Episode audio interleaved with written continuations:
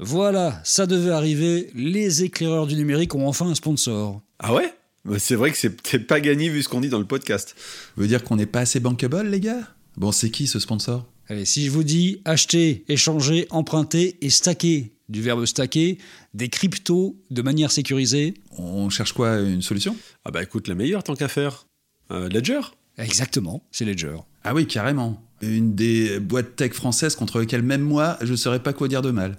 T'as tout compris, Fabrice. Avec leur wallet, en fait, tu possèdes véritablement tes cryptos et tu pilotes tout. Tu gères, tu achètes, tu échanges et tu prêtes tes cryptos en toute sécurité et avec facilité. Attends, faudrait que je me fasse une idée du truc moi-même. T'as as plus d'infos? Bah écoute Fabrice, tu ouvres ton navigateur préféré, tu tapes ledger.com et tout y est expliqué, c'est très bien fait. Et donc, on dit merci qui? Eh ben merci Ledger alors Et ben voilà on va avoir dans l'année qui vient des actes militants en ligne qui vont montrer cet écart de compétences d'un côté comme de l'autre et ça va être catastrophique. Le podcast des éclaireurs, les enjeux cachés d'Internet. Bonjour à tous et bienvenue. Ce sont les éclaireurs du numérique. Comme chaque semaine, dose de décryptage, de prospective et de mauvaise foi avec toujours les mêmes. Fabrice Epelboin, salut Fabrice. Salut. Damien Douany, salut Damien. Bonjour. On parle aujourd'hui de social listening, bref, euh, les oreilles euh, dans les réseaux sociaux que veut implanter le gouvernement français qui a lancé récemment un appel d'offres de 2,8 millions pour euh, accorder à trois spécialistes de la veille sur les réseaux sociaux des budgets pour traquer un petit peu ce qu'on pense globalement sur les réseaux sociaux des activités du gouvernement, des pensées du gouvernement, des actions du gouvernement. J'ai envie de vous poser une première question très naïve. Qu'est-ce que c'est que ce délire? Le gouvernement ne traquait pas ce qui se passe sur les réseaux sociaux jusqu'à présent C'était le dernier à faire ça euh, dans le monde? Eh ben apparemment oui. Non, je, je, je, je crois qu'au Botswana, il ne traque pas non plus.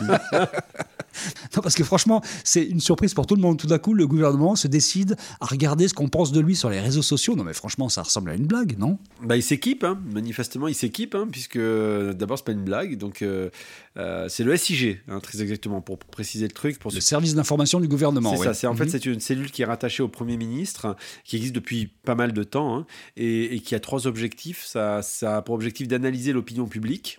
Euh, et le traitement médiatique de la politique gouvernementale. Ça relaie les actions de gouvernement et ça permet de piloter la communication gouvernementale. Ça, c'est le, rôle du, SIG. Du SIG, c'est une sorte de, de, super, on va dire, euh, service de com de veille euh, rattaché au Premier ministre.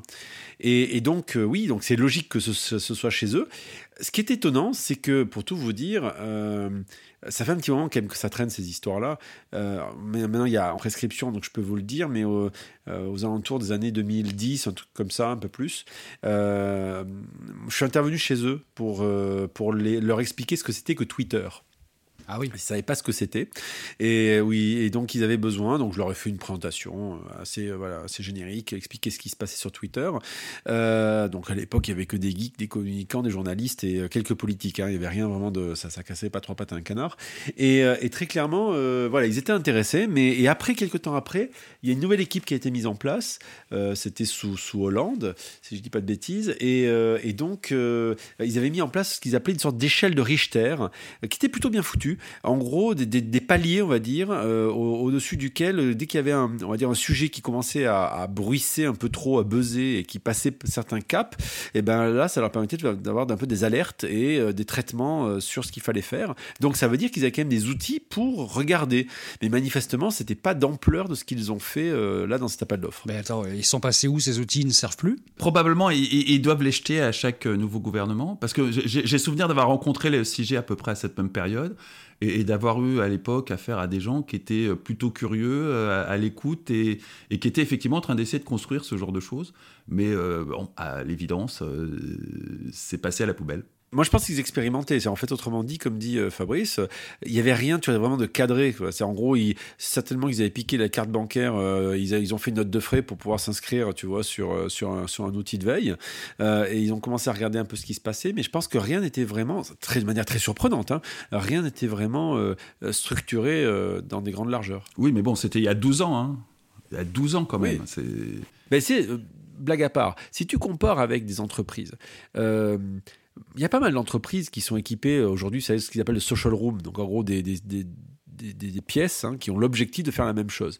Mais c'est dévolu quand même à des grandes entreprises et toutes ne sont pas équipées, ou c'est assez récent. Quand je dis assez récent, c'est sur ces dernières années, parce que c'est quand même un certain investissement.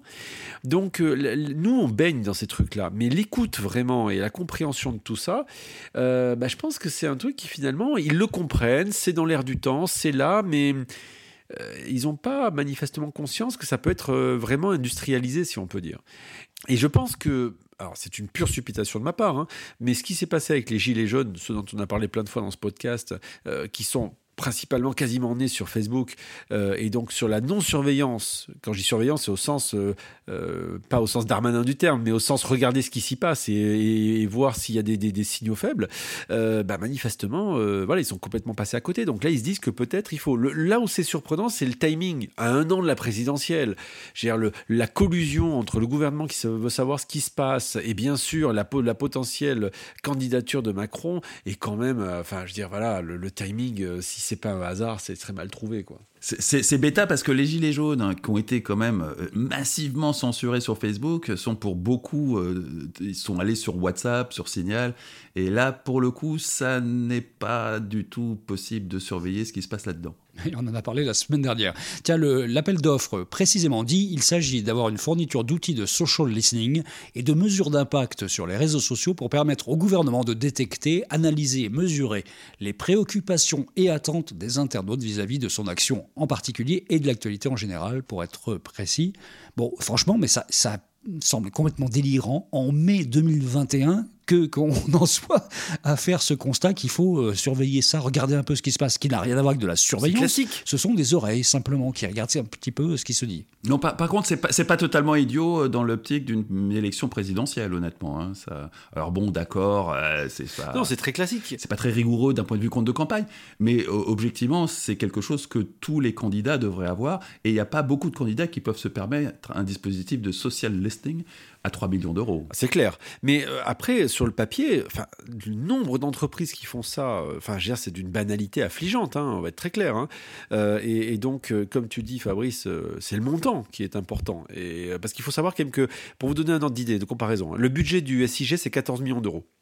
14,2 de mémoire en 2021.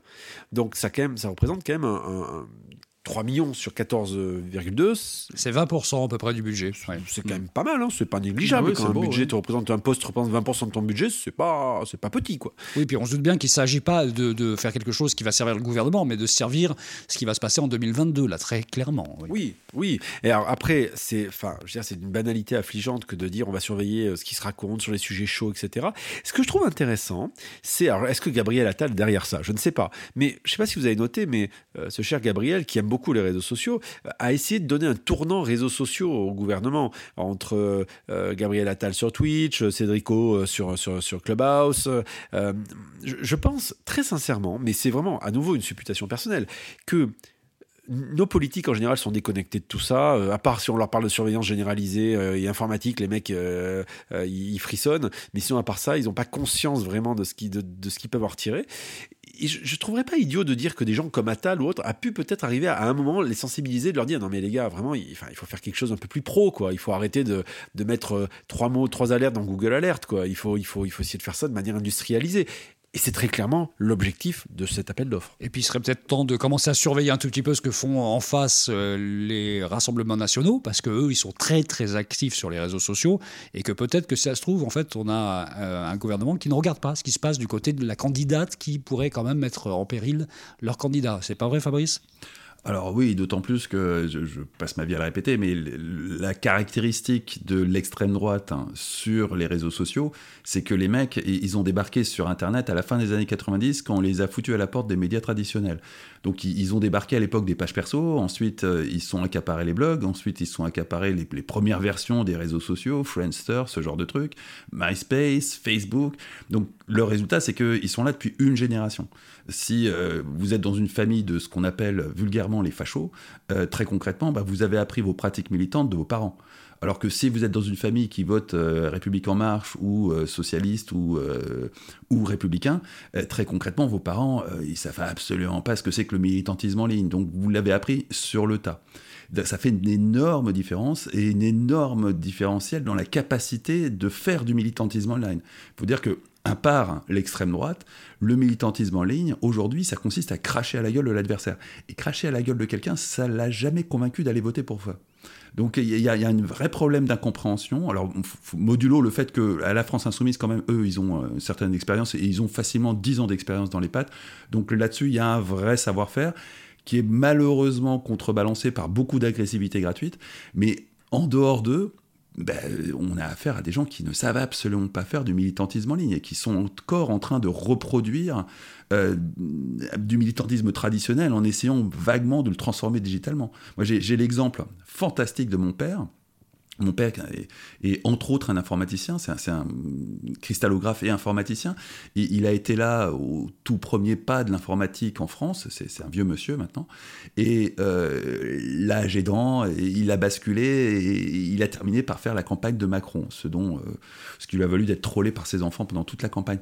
Tout simplement parce que le, mec est arrivé euh, dans son club de troisième âge à Saint-Mandé, a dit euh, Youpi, euh, je voudrais participer à la campagne et j'ai quelques compétences en matière d'internet. C'est vraiment un, crack. Hein, et ils ont trouvé cette compétence internet. Ils lui ont dit ok, si tu es bon en internet, eh ben tu vas copier-coller les statuts de Macron dans ton poste, dans ton statut Facebook ça correspond vraiment à. Euh, toi, je me souviens d'une anecdote où euh, euh, le même père arrive au service militaire. Il avait déjà, je crois qu'il avait trois doctorats, dont un en physique nucléaire.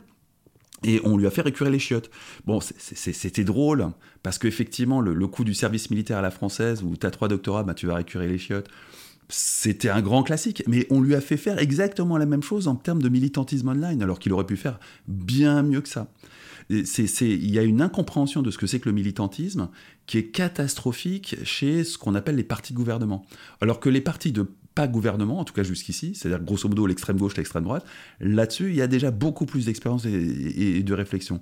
Et on, va voir dans l'année qui vient des, actes militants en ligne qui vont montrer cet écart de compétences d'un côté comme de l'autre, et ça va être catastrophique. Ce qui n'empêche pas euh, certains membres de l'extrême gauche ou de l'extrême droite ou affiliés d'hurler au scandale, à la surveillance généralisée sur ce qui est simplement le fait d'écouter ce qui se passe sur les réseaux sociaux. Est-ce qu'il n'y a pas une distorsion totale alors qu'il y a d'autres sujets dont on a déjà parlé, dont on parlera encore, qui sont infiniment plus importants en matière de surveillance? Mais En même temps, ils sont dans leur rôle, mais surtout, le, vrai scandale, il n'est pas là. Le vrai scandale, il est que la République en marche paye 3 millions d'euros de, de dispositifs de social listening pour une campagne et que ça ne sera pas dans les comptes de campagne.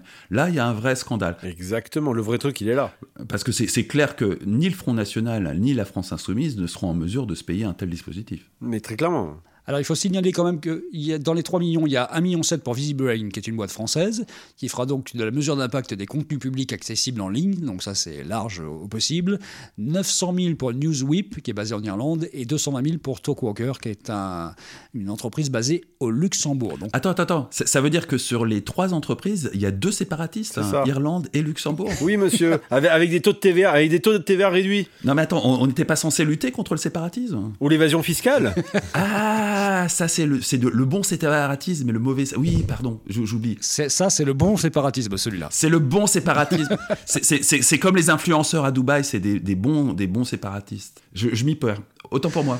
Bon, bah finalement, oui, on a dit l'essentiel, je crois. L'essentiel, c'est que c'est euh, assez douteux quand même de lancer ça à quelques mois euh, ou une année des, élections, alors qu'on se doute bien que ça va être un appareil qui va servir un parti, euh, le parti au pouvoir, et que c'est une confusion des genres qui est assez dérangeante quand même dans, la période qui, arrive. C'est à peu près ça qu'on peut retenir. Est-ce qu'il y a d'autres choses qui seraient majeures là-dessus, Damien? Euh, moi, ce qui me, comment dirais-je, m'atterre, c'est euh, de voir les réactions de certains candidats en face. Alors bien sûr, il fait sa pub, hein, Nicolas Qui hurle en disant que euh, il s'agit. Alors bien sûr, là, il a raison qu'on on utilise l'argent du contribuable, mais bon, il s'agit à terme d'encadrer, de fermer, de surveiller, de ralentir la progression de la liberté. Nicolas, on l'a pas entendu sur les sur les boîtes, les boîtes noires dont on parlait la semaine dernière. Nicolas, je pense qu'il a même pas idée de comment ça s'est passé euh, avec Palantir et, l'élection de Trump. Euh, bon, voilà, c'est c'est pas quand on va surveiller, euh, on va surveiller des, des, tweets et des, statuts Facebook. Euh, je, je, je, pense pas, si vous voulez, que ce soit là où on va. C'est pas par ce moyen-là qu'on va arriver à museler euh, la liberté d'expression. Je, je pense vraiment pas. Je, veux bien qu'on soit un peu critique ou un peu acerbe et, ironique ici, mais connaissant bien le sujet, franchement, ce qu'on en retire très souvent, c'est qu'on envoie des tendances. C'est comme si on voulait, on faisait une sorte de revue de presse mais c'est une revue de presse version digitale. Et on arrive à en comprendre les tendances, on, essaie, de voir aussi... Euh, les, orientations. Alors là où ça peut être intéressant en revanche, et euh, Fabrice connaît bien le sujet, c'est tout ce qui est astroturfing. C'est en gros le fait de dire sur un sujet euh, donné, euh, est-ce que si par exemple il y a un emballement autour d'un sujet, est-ce que c'est un emballement réel, massif et populaire, ou est-ce que ce sont des comptes qui se renvoient entre la balle et qui très souvent sont plutôt d'extrême droite en général, et qui eux-mêmes d'ailleurs allument la mèche. Et ça par contre, il faut des outils comme ça qui sont capables de faire des cartographies précises de où est l'épicentre de démarrage et où sont ensuite la manière dont, il y a les cercles concentriques de diffusion. Oui, à, ceci près que euh, typiquement des gens comme Nicolas Van der Bist euh, font ça avec 3 euh, francs 6 sous, deux lignes de Python. Complètement. Et, il a vraisemblablement un budget de quelques milliers d'euros par an, tout au plus, pour faire effectivement de la détection d'astroturfing, ce qui fait très bien. c'est pour ça que je souhaite que ces boîtes, j'espère que le gouvernement aura ce type de précision-là comme propose Nicolas, sinon ils se sont fait avoir dans les grandes, dans les grandes largeurs. Ah, c'est vraisemblable. C'est vraisemblable. Oh, mais ça n'arrive jamais, ça. Se faire avoir avec des, prestataires Non. non. Surtout quand il connaît rien. Non. Alors moi, ceci dit, je note un truc, hein, c'est que euh, en tant qu'influenceur que nous sommes, euh, on n'est ni en Irlande ni au Luxembourg, alors que tout le monde se barre à Dubaï. Donc peut-être qu'on pourrait faire un podcast à Dubaï. Hein. Mhm. Ça pourrait être bien. Ah maintenant qu'on a un sponsor et que donc on est riche et qu'on se partage des millions chaque semaine, je pense que Dubaï s'impose maintenant. Hein. Pof Bah ouais, ouais, ouais. Moi, je pense qu'il faut qu'on défisque à, mort, qu'on est à Dubaï. Ah ouais, clairement, allons-y, wow, c'est la fête. Tous à Dubaï. Allez, tous à Dubaï. Et après les Marseillais à Dubaï, les geeks à Dubaï. Ouais, ça va être génial. On va voir si la semaine prochaine euh, on sort de confinement ou pas, et puis euh, si on, est à Dubaï ou pas. Ça sera la, surprise. C'est une sorte de, teasing là, pour la semaine prochaine en fait. Hein. Bon, salut les gars, préparez vos passeports et vos maillots de bain, d'accord? Ça marche. à la semaine prochaine. À la semaine prochaine.